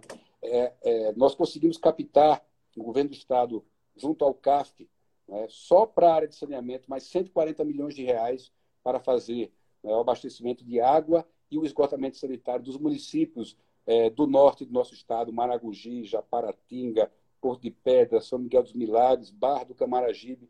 É, os projetos já estão é, em fase final para, para a autorização da Casal. Eu espero ainda, agora no mês de, de junho, mandar todos esses projetos para licitação, é, o que vai transformar essa área turística aqui no Estado. O projeto da barra, do esgotamento da, de, sanitário da Barra de São Miguel também está pronto, indo para a licitação. Nós retomamos hum. o abastecimento, a obra de abastecimento de água da Bacia Leiteira, trecho 2, e a captação é, é, de água lá em Pão de Açúcar. É, nós estamos com um, um, grande projeto de barragens aqui no estado. É, já estamos com três em obras, são 25 que nós vamos iniciar, estamos apenas dependendo aí é, na, na, fase final do licenciamento ambiental. Né? Nós vamos, é, nós já iniciamos, estamos ampliando agora é, a, a, reconstrução de 21 conjuntos habitacionais no estado de Alagoas, em dois programas anteriores ao Minha Casa Minha Vida, que ficaram é, sem conclusão, né? e é um, são, são quase 20 milhões de investimentos. É, enfim, o Vida Nova nas Grotas é um sucesso. Nós estamos agora ampliando a parte uhum. de a, o que a gente chama da, da casa para dentro do cidadão. Vida Nova nas Grotas ele tem duas vertentes. Nós recuperamos a infraestrutura das grotas e depois nós recuperamos a Casa do Cidadão também. Né? Então, é um projeto que está indo, que tá indo muito bem. Né? Então, assim, eu estou muito animado com os resultados é, que a Secretaria de Infraestrutura vai, vai apresentar aí nesse, nesses últimos dois anos e meio de governo. Né? A pandemia, claro, que a, afetou um pouco o nosso cronograma, como afetou uhum. né, de todo mundo, mas é, também foi uma oportunidade para a gente cuidar dos processos, a gente renegociar com o Ministério novos prazos. Então, tem muita coisa boa. O Canal do Sertão está de vento em polpa. Uhum. O, bom, o bom é que você já entrou num assunto que eu ia entrar aqui, que são as ações da sua parte. Eu tenho, eu tenho dois pontos importantes para perguntar a você, mas antes deixa eu, deixa eu dar um testemunho. Entrevistei você pela primeira vez quando eu era âncora de um programa de rádio lá em Teotônio Vilela. E, e você era ministro, na época, ministro dos Transportes, Portos e Aviação Civil. E eu dei aquele depoimento na rádio e dou aqui. Você foi o ministro que destravou as obras da duplicação da BR-101. Eu sei muito bem disso porque Teotônio está na beira da BR-101. E a gente convivia com aquela obra inacabada e vendo, inclusive, aquele asfalto se acabando, vendo aquele, aqueles contornos de. Aquela, aqueles retornos se acabando, a gente viu aquilo durante quase 10, durante quase 10 anos. E você foi o primeiro ministro que chegou e teve a capacidade gerencial de destravar aquelas obras, botar aquela, aquela obra para andar. Hoje, quase 100% daquela obra já está já tá concluída, né? tem alguns pequenos detalhes ainda. Aquela parte de Joaquim Gomes lá, que tem a questão da justiça com a reserva indígena. Fora isso, é uma obra muito importante para o estado de Alagoas e que foi toda duplicada. E aí eu complemento esse depoimento com a pergunta, a pergunta inclusive que foi do meu parceiro, do Igor a duplicação é, São Miguel dos Campos, Arapiraca. E apareceu aqui também um seguidor nosso perguntando sobre a duplicação Arapiraca, Delmiro Gouveia. E aí eu já emendo também com outra questão, Maurício. Tem um planejamento da secretaria no pós-pandemia é, em relação à melhoria da infraestrutura do estado de Alagoas? Sim. Bom, é, primeiro eu quero lhe dizer, viu, Luciano, que eu me lembro perfeitamente da nossa entrevista. Você estava muito descrente com a questão da BR-101. Eu disse, não, nós vamos retomar. E nós retomamos. Tá. É, pois é, e nós retomamos a. Foi uma, das, foi, foi uma das minhas prioridades, não só Alagoas, mas nós retomamos a duplicação da BR-101 no Nordeste inteiro. Na minha gestão, eu terminei o último trecho de Pernambuco, que fazia fronteira aqui com Alagoas, é, é, ali em Palmares, é, é enfim, ali na fronteira. Nós retomamos todos os lotes aqui em Alagoas, os quatro, então nós estamos com a obra terminando, ela diminuiu um pouquinho de ritmo agora, né? mas na minha época foram um bilhão, foi um bilhão de reais investido aqui na duplicação da BR-101 em Alagoas. Nós é, reorganizamos, relicitamos, iniciamos Sergipe, né? e, e, também reiniciamos a Bahia. Né? E essas obras estão aí é, é, de vento em popa no resto do país. É, em pouco tempo nós vamos poder é, transitar pela, por uma BR duplicada, vamos poder é, em seis capitais do Nordeste. Né? Natal, João Pessoa, Recife, Maceió, Aracaju né? e Salvador. Né? Aqui no estado uhum. também, o viaduto da Polícia Rodoviária Federal, eu deixei todos, todo o recurso é, garantido para a sua construção. A gente espera até junho finalizar aquela obra, talvez um pouco mais aí, eu não sei como é que está o cronograma, porque é tocada pela Secretaria é, de Transporte, nosso, nosso secretário Mozart, mas a, a, nossa perspectiva era inaugurar em junho, ela passou um tempo é, um pouco parada por, por conta das desapropriações problemas judiciais na desapropriação, mas nunca faltou recurso para aquela obra que as pessoas vão se assustar quando for inaugurada, porque é uma obra gigantesca, muito bonita, está todo mundo só vendo a parte de cima, ninguém ainda viu o que tem ali por baixo. Né? Nós, é, enquanto ministro, dragamos o Porto de Maceió, que foi uma obra muito importante também aqui para a economia de Alagoas. Né? Nós recuperamos toda a malha federal do Estado. Né? Alagoas foi considerada, é, no ano que eu saí do Ministério, a segunda melhor malha rodoviária do Brasil e ano passado, reflexo do trabalho que nós fizemos aqui, a melhor malha rodoviária do país, também, obviamente, pelo trabalho que o governo do estado fez nas rodovias aqui de Alagoas. Nós construímos a rodovia entre Carié e Inajá, no Alto Sertão Alagoano, 50 quilômetros da BR-316, os únicos 50 quilômetros que não eram pavimentados no Brasil. E essa é uma rodovia muito importante, porque liga o, o, o Nordeste ao, ao norte do país. Né? É, enfim, nós tivemos muitas ações aqui, é, dragamos o São Francisco em áreas que precisavam ser dragadas para garantir a, a, o, o, transporte de passageiros e de carga né, em Pão de Açúcar, em Penedo, é, é me parece que também, não sei se foi em Belo Monte, enfim. É, então foram muitas, foram muitas realizações aqui. Eu fico muito feliz em poder ter contribuído é, com isso. E, a, e, da mesma forma agora na infraestrutura. Né? Alagoas, é, é, como no Brasil inteiro, tem uma deficiência em relação a saneamento gigantesca. Para vocês terem uma ideia, né, Maceió, que é a nossa capital, é, tinha, a, quando o governador assumiu o, o, o Estado, 25% da, da sua capital saneada. O Estado tinha menos de 10%. Né? Maceió hoje já está com 35% e já tem contratado, independente da concessão, 70% porque nós temos duas PPPs né, em andamento. A Sanama, que cuida da parte, que é o saneamento da parte alta de Maceió, a estação de tratamento já está entregue, uma estação de tratamento é, com tecnologia de ponta, norueguesa, né, que tem capacidade de, de, tratar um milhão de litros de esgotos por dia, né, é, por hora, desculpe. É, nós estamos concluindo a segunda estação de tratamento, que é, fica ali atrás do quartel, é, do quartel do 20, ali no eixo CEPA, é, também com a mesma capacidade. É, só nessas duas, nessas duas PPPs serão mais de 300 quilômetros de, de novas redes aqui em Maceió. E com essa concessão, nós fecharemos a região metropolitana do nosso estado. É, e a nossa expectativa é, em seis anos, estar com Maceió absolutamente saneada. Isso aliado a outras obras. A prefeitura também, agora via empréstimo, está tá saneando aqui essa parte do litoral norte de Maceió, ali Saúde, Pioca, Riacho Doce, enfim, toda, toda aquela região é, norte do, da nossa capital. É, e, e, e, e, nós temos sim né, é planejamento para a, pós-pandemia, principalmente nas nossa, na, na nossa área, né, na, na, no saneamento e na habitação. O mundo vai viver, o mundo vai ser diferente, eu não tenho a menor dúvida disso quando isso, é, quando isso passar.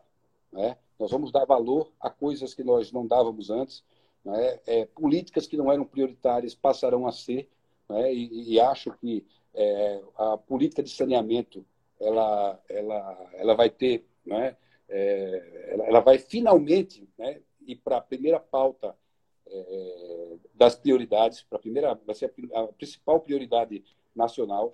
Né? E, e, e a Lagoa saiu da frente, nós já estamos com o nosso processo todo pronto. Né? Nós, eu, nós já estamos com todo o estado de Alagoas estudado, dividido em três lotes. Nós vamos fazer agora o primeiro lote, que é a região metropolitana, depois vamos fazer Litoral Sul e Sertão, que é um outro lote, e depois Litoral, Litoral Norte e Zona da Mata. Né? É, uhum. Enfim, e, e, temos vários outros projetos né, de saneamento também é, no Sertão de Alagoas, no Agreste, Arapiraca, nós estamos avançando lá na rede de água e também de esgoto. É, Belo, as cidades ribeirinhas, estou reiniciando agora o saneamento de Piaçaba Sul, de Belo Monte, de São Brás, de Piranhas, né, do Piau, é, Delmiro Gouveia. Então, tem muita coisa boa vindo por aí. E a duplicação, Maurício? Olha, é, eu não, tô com, eu não tenho aqui de cabeça o cronograma dessa duplicação, por isso que eu fico, é, eu fico com medo de me comprometer, porque é, é uma obra tocada pela Secretaria de, de, de, Transporte do Estado. Mas eu sei que as obras estão contratadas, acontecendo. Me parece que teve um problema em uma das, das duas, em uma das empresas de um dos lotes, né? mas a, a, o, o, governo está muito animado para ano que vem entregar, final, até o final do ano, começo do ano que vem, entregar Maceió, é, Arapiraca totalmente duplicada. E também né, o projeto de, de Arapiraca de Almiro Gouveia está sendo desenvolvido uhum. né, e o governador está decidido a, a fazer essa obra. Quando ele decide, a, a gente conhece, ele vai tocar. Né? É, ele toca. Ao norte aqui também, a, du, a duplicação, que na verdade é uma outra via de acesso, né, também está sendo está tá avançando. Né? É, é, o, a, a, ligação de municípios, de povoados importantes ali no entorno de Arapiraca a esse sistema de, de rodovias federais e da federal e estadual também está tá, tá andando. O Minha Cidade Linda, que é um, é um outro grande projeto que o governo do estado vai iniciar, tão logo passa a pandemia, né, já está sendo, já iniciou em alguns municípios, está sendo todo licitado. É um, é um, nós tivemos o primeiro governo pró-estrada, né, e agora nós vamos ter uhum. uma cidade linda, que vai urbanizar, vai calçar, vai é, dotar as cidades até 50 mil habitantes é, de uma infraestrutura que elas é, não poderiam sozinhas é, fazer. Então, é um, um, projeto também prioritário do governo. Perfeito. Deixa só, deixa só registrar aqui quem foi que fez a pergunta, porque eu fui cobrado aqui nos comentários. Ah, foi o, o Shirley Gutenberg, que cobrou em relação à duplicação Arapiraca Delmiro Gouveia. Está respondido aí, viu, Shirley? Maurício, você. Você, como. É, é, você, além de, de, de, secretário, você também, inclusive, falou aí, é presidente estadual do PL, do Partido Liberal. Isso. Quando você perdeu, quando você. É, acabaram-se as eleições de 2018, você terminou ali na quarta posição, mas continuou na base de apoio do governador Renan Filho, imaginava-se naturalmente que você seria um candidato natural à prefeitura de Maceió em 2020, principalmente pela sua boa relação com o prefeito Rui Palmeira e com o governador Renan Filho. Seria talvez esse elo de ligação entre dois personagens que eram antagônicos em 2018 e que depois acabaram aí, por, pela, pela dinâmica política, acabaram se unindo. É, de repente surgiu o nome do procurador, ex-procurador-geral do Estado, doutor Alfredo Gaspar. Como é que você encarou essa ascensão do, do doutor Alfredo, a disputa pela prefeitura da capital, e se você ainda tem esse projeto, não agora em 2020, mas talvez em 24, 28, se você ainda pensa nisso, Maurício. Bom, Luciano, é, bom, eu terminei a eleição, na verdade, em terceiro lugar, o que não muda nada. Né? É, e as pessoas falaram muito, pelo, primeiro pelo meu desempenho na, na, na eleição, pela bagagem, pela experiência, que eu poderia ser um candidato é, a prefeito de Maceió. Mas, assim, isso estava absolutamente fora dos meus planos. Né? Eu já tinha programado um pouco a minha vida. Eu, eu disputei o Senado é, porque eu, eu, achei que era o momento de disputar. Eu já tinha quatro mandatos de deputado federal, né? é, muita bagagem, tanto no executivo como no legislativo. É, mas se eu não ganhasse o Senado, eu, eu passaria quatro anos né, é, cuidando de outras atividades. Né? Faria, fazendo política no Estado, mas ia ficar mais perto da minha família, não estava é, realmente disposto a enfrentar uma eleição nesse momento. E sim, eu ajudei, eu ajudei muito nesse, é, não tenho dúvida que ajudei muito nessa união entre o, o governo do Estado e a Prefeitura, é, porque ela, é, primeiro pela relação que eu tenho com o prefeito de Palmeira, né, o, o, além de ter de participar das suas duas eleições, participei do seu governo, e o Rui é meu amigo, foi deputado federal comigo, e da mesma forma o Renan Filho. Apesar de ter feito oposição a ele no primeiro governo dele, é, quando eu assumi o ministério, eu abri as portas do, do Ministério dos Transportes para o governo do Estado. E nós fizemos parcerias que foram é, fundamentais para a gente ter a infraestrutura que a gente tem hoje. E não é, não é à toa que nós criamos uma relação de confiança que nos permitiu disputar uma eleição é, majoritária é, apoiando o governo, o governador Renan Filho, é, na mesma chapa, e depois eu, eu vim integrar o governo dele com muita honra. Então, estou adorando participar do governo do Renan. Né? Ele tem um grupo de secretários né, de altíssimo nível. Né? É, eu tenho aprendido muito aqui e procurado contribuir com, com tudo que eu, eu vivi em Brasília, enfim, com as relações que tive. Né? Isso tem ajudado também, né, de, de, certa forma, o, o governo. Né? É, então, eu nunca pretendi disputar a prefeitura de Maceió, nunca, é, não, não trabalhei para isso, e, e, e, vejo no Alfredo né, um homem responsável, de cabelos brancos já, com uma bagagem é, é, é importante, que quem, quem tem, tem quase 30 anos de Ministério Público, né, já dirigiu o órgão duas vezes, conhece os problemas de Maceió, de Alagoas. Né, não é à toa que ele é um, é um, homem que as pessoas podem confiar que o, o prefeito e o governador é, também vão, sem dúvida nenhuma, vão apoiar essa candidatura. Acho que o Alfredo tem tudo para ser um grande prefeito né, e vai contar com o apoio de todos nós, não só na campanha, mas é, também na sua gestão. E é fundamental que prefeitura e Estado né, tenham essa boa relação. Nós temos muita coisa que um precisa do outro, estamos nos ajudando muito agora é, no saneamento. Agora vou lhe dar um exemplo. Por exemplo, a prefeitura está com dificuldade em finalizar, em comprar as bombas para as elevatórias que vão resolver o problema das línguas negras aqui de Maceió. O Estado está ajudando. Né? É, nós precisamos, depois que passar essa pandemia, nós temos que buscar uma solução conjunta para resolver de uma vez por todas o Vale do Reginaldo que se prefeitura e Estado não, não tiverem juntos, dificilmente aquilo vai ser resolvido, porque é um convênio antigo, já inexequível, né, que precisa que as duas partes abram mão é, é, de muita coisa para poder é, se reprojetar aquela transformação do, do Vale do Reginaldo. Né. Então, eu tenho muita, muita confiança no Alfredo, acho que ele é um excelente nome para disputar a Prefeitura de Maceió. Aliás, é sem dúvida o melhor nome e, e eu confio muito na sua na sua eleição. Beleza. Maurício, é, sem querer tomar muito seu tempo, sei que a gente já está excedendo aí, inclusive já, já começou outra live aqui para a gente poder, porque são muitos assuntos, né? Muita coisa que vem aparecendo aqui no, na, na, na inclusive nos comentários. É, deixa só te fazer um, uma última questão para a gente poder fechar o nosso papo. É, em relação ainda a essas eleições de 2020, é, é, você pretende algum cargo político, algum cargo eleitoral nas próximas eleições? Você diz que vai passar um tempo aqui no estado de Alagoas que está gostando disso. 2000 e, e, já pensando aí eleições para governo do estado, para o senado, para deputado federal, você volta para a Câmara lá em Brasília ou ainda não está pensando ainda eleitoralmente? Não, eu não estou eu não pensando não, Luciano. Eu assim, eu tenho aproveitado esse tempo aqui, não só tenho me dedicado muito à Secretaria de Infraestrutura. É, não pense que o volume de trabalho ele é menor do que no, no, no Ministério, não, não é. Quando um, um secretário se dedica a um, a, um, a um cargo ou um parlamentar se dedica à sua função, é, trabalho não falta, não tem faltado para mim. É, eu me acordo, eu sou, eu me acordo cedo e durmo tarde. É, tenho estudado muito a, a questão do saneamento, é, esse processo da, da concessão aqui do saneamento da região metropolitana de Maceió. É, ele foi muito difícil, muito trabalhoso. É um projeto estruturado, o maior que tem no Brasil hoje.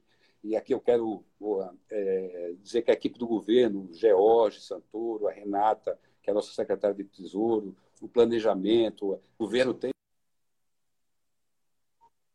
realmente muito a CEINF, o governo realmente uma equipe muito preparada que conseguiu viabilizar né, um, um, projeto gigante, né, e, e, que não vamos ter nem não vamos ter medo de, de lançar o edital, mesmo na pandemia.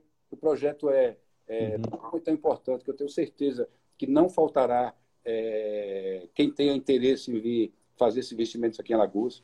Né? É, enfim, e a política, é claro, que eu acompanho, eu participo, né, é, nas redes sociais, eu estou acompanhando todo, todo dia, estou lá com o governador, recebo prefeitos no meu gabinete, recebo deputados estaduais, federais, né, tenho sempre conversado, tenho uma base ainda é, muito grande em Alagoas para uma eleição proporcional, de estadual ou de federal. É, e, claro, vou participar da eleição municipal agora, depois desse processo é, sanitário, quando a gente vencer esse processo sanitário, acho que a eleição ela vai acontecer esse ano, eu tenho expectativa que sim. É, e aí vou avaliar, isso eu vou deixar para avaliar lá em 2021, 2022. Né? Eu estou muito tranquilo em relação a isso. Eu posso voltar, né? política eu vou fazer a vida inteira, mas posso voltar para a política é, partidária, brigar por um mandato, ou posso é, continuar minha vida ajudando o Estado de Alagoas, é, como estou hoje, como secretário, ou na frente em outras, em outras posições. Uhum. Essa, essa era pergunta, uma das perguntas que eu ia fazer também, acabou me fugindo. Você acha que tem eleição ainda esse ano, Maurício, em 2020? Ou você acha que a tendência é que ela aconteça ali no próximo ano só? Eu acho muito difícil é, da, da, gente prever, não é? é? Há pouco tempo atrás a gente não, a gente não achava que precisaria adiar a eleição, não precisava que, que, que precisaria adiar a Olimpíada, né? a Olimpíada já foi adiada para 2021, hoje já está circulando aí na, na, é, nos grandes jornais, não só do Brasil, mas do mundo inteiro, que ela pode ser, inclusive, cancelada em 2021, porque é muito difícil você prever o que vai acontecer na frente. É uma doença nova, é, que se comporta diferentemente é, nos lugares. Você pega, por exemplo, uma coisa interessante, a, a Itália teve duzentos e tantos mil casos, né? a Grécia, me parece que não teve 10 mil, né? são países muito próximos ali, não é? É, os Estados Unidos tem um milhão e meio de casos, o México né, não, me parece que não chegou ainda a, 50 mil, 100 mil, não sei, eu perdi um pouquinho essa relação. Países vizinhos que têm uma, uma, uma troca de, de não só de mercadorias, mas como de pessoas também ali, um, um trânsito muito grande. Né? Enfim, ela, ela, ela se comporta de forma muito diferente. Né? É, a, a, a África, que é um país que muito pobre, que tem uma concentração demográfica muito grande em determinadas regiões.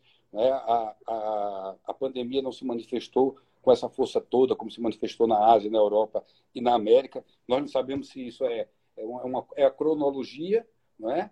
ou se, se tem alguma coisa ligada à, à ciência, enfim, enfim, à genética, ao, ao clima, eu acho muito difícil. O clima eu acho muito difícil, porque se, se calor, se o vírus não, não, não, não fizesse mal no calor, não, se propagasse no calor, o Ceará, Pernambuco, Manaus não estava não é, com essa, é essa situação. Mas é, são coisas que precisam ser estudadas. Então, é, é muito como é, que, como é que, por exemplo, a eleição em outubro, é muito difícil que ela seja realizada. Eleição você precisa ter campanha, você precisa ter contato né, com as pessoas. Né, é, é, um processo democrático. Não, eu não consigo ver ainda um processo democrático restrito à rede social. Né? Eu acho que a rede social é um instrumento muito importante, mas a, a campanha em si, a política em si, ela precisa desse do, do contato físico, do contato é, do candidato com, com a população. Né? É, eu, eu, eu, eu, não vejo que a democracia vai ser exercida nesse ambiente. Né? Por isso que o Congresso está discutindo passar para novembro ou para dezembro. Mas uhum. é, eu não sei o que, é que vai acontecer. Né? Eu espero, eu espero né? é, não só que o Brasil é, melhore as condições de enfrentamento da pandemia. Né? É, hoje, o, o, governo federal sinalizou bem nessa reunião com os governadores, né? o ministro da Saúde, é, mesmo sendo militar, eu não tenho nenhum preconceito se ele é militar, se ele é médico, se ele não é. Se ele for um bom gestor e tiver bom senso né, para liderar esse processo, né, as coisas podem realmente melhorar. Né? O problema é que o presidente um dia diz uma coisa, outro dia está está né, tá, tá dizendo outra. Você não tem a menor, a menor segurança é, em relação ao seu comportamento. Né? É, mas eu espero que a gente enfrente isso, que a gente consiga, é, como se diz, achatar essa curva, né? É, que é, os estados e os municípios consigam ampliar suas redes de, de tratamento, que como, como, tem, como aconteceu nos outros países, pelo menos nessa primeira onda, se é que vai haver uma segunda, espero que não haja, né? a, a curva uhum. acho que o Brasil está chegando né, em tese no, no, pico, e depois ela vai ficar ali um tempo, e depois a, a tendência, né, se se repetir o que se repetir em outros países, é cair. Né? E, e que isso aconteça o mais rápido possível para que todos é, possam retomar suas atividades, a economia comece é, é, a se movimentar de novo, né? É, as pessoas, as famílias, as empresas, né? os municípios, os estados, as nações, né? que o mundo volte a, a, a, a sua vida normal, diferente é, talvez mais responsável, com outras prioridades, né? É, enfim, mas a minha expectativa né, é que a gente volte o mais rápido possível, com segurança. Esperamos, esperamos todos, esperamos todos, sem dúvida nenhuma, secretário. Muito obrigado, viu, pela sua, pela sua disponibilidade aqui em bater esse papo com a gente, não só para mim, mas pela grande audiência que você trouxe aqui para o nosso canal. E eu tenho certeza que são pessoas assim é, qualificadas como você, que tem muito a dar ainda pelo estado de Alagoas, viu, Maurício? Obrigado. Deixa eu te fazer só uma última pergunta.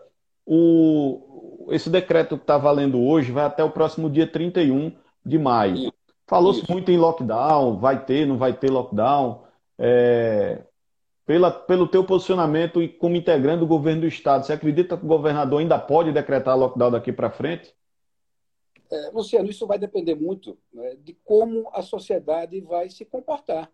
Né? Ninguém quer decretar lockdown, nenhum governante quer decretar lockdown, porque ele tem impacto gigantesco, não só na vida das pessoas, nas liberdades, né, não só de locomoção, é, enfim, é, da economia. Né? Lockdown é uma medida absolutamente extrema, mas se né, o isolamento social não aumentar, se a carga do sistema de saúde chegar perto do seu limite, não há outra solução ao governante, seja o governador Renan Filho, né, o prefeito de um determinado município, o presidente de um país, né, que não seja decretar o lockdown. Isso foi decretado em Nova York, foi decretado em Roma, né, na Itália inteira, na Espanha inteira, na França.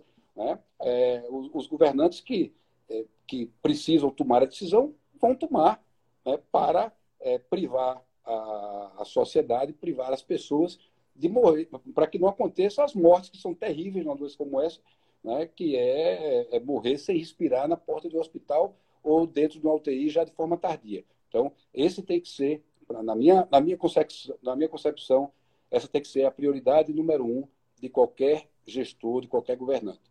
Né? Primeiro, salvar vidas, não permitir que crianças, jovens, adultos ou idosos, né, ou qualquer pessoa né, passe por uma situação, sua família passe por uma situação de desespero e de sofrimento que é, né, é não conseguir é, ter o atendimento médico necessário numa doença, uma doença que é, te afoga seco.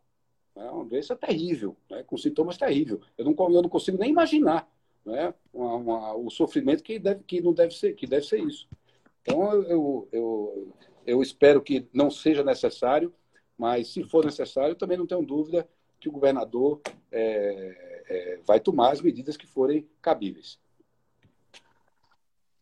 É, Maurício, eu ia, dizer, eu ia dizer ministro, secretário, enfim, uma ampla gama aí de representativ, representatividade aí pelo Estado de Alagoas. Muito obrigado, viu? Obrigado mesmo. Espero que a gente repita aqui em breve esse bate-papo. Um abraço. Você, minha disposição. Luciano, deixa eu só agradecer né, as pessoas que entraram na à nossa vontade participaram, que fizeram perguntas.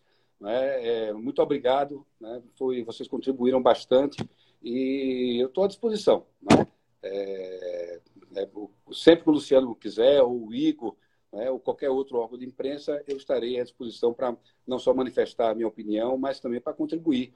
Né? Pela, até pela experiência na política, eu conheço gente, eu conheço o meu Estado, né? eu sei em que condições as pessoas estão vivendo né, é, e como deve estar sendo difícil enfrentar esse momento.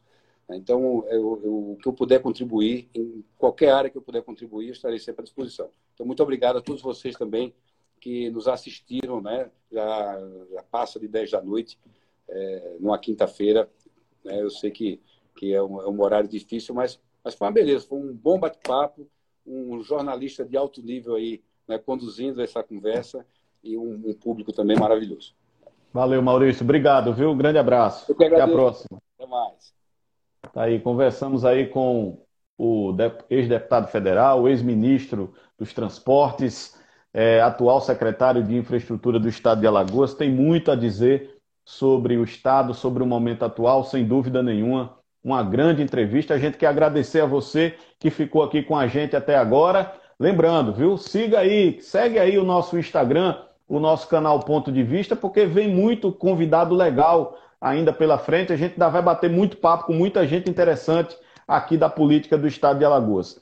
Deixa eu encerrar, você que está chegando, você que está aí, como a gente sempre encerra as nossas lives do Ponto de Vista, sempre com uma boa notícia. E a boa notícia de hoje, meus amigos, é O Hospital Albert Einstein desenvolveu um teste genético para a identificação do coronavírus em larga escala, ou seja, tecnologia brasileira desenvolvido por um hospital brasileiro. Esse teste apresenta 100% de eficácia, leva em média três dias para ficar pronto e já vai começar a funcionar, já vai começar a ser distribuído para os estados agora no mês de junho de 2020. Ou seja, nós vamos testar muito mais e vamos ter uma noção muito melhor desse que é o grande problema do nosso país, do mundo hoje em dia. Tá bom? Boa notícia para a gente encerrar bem.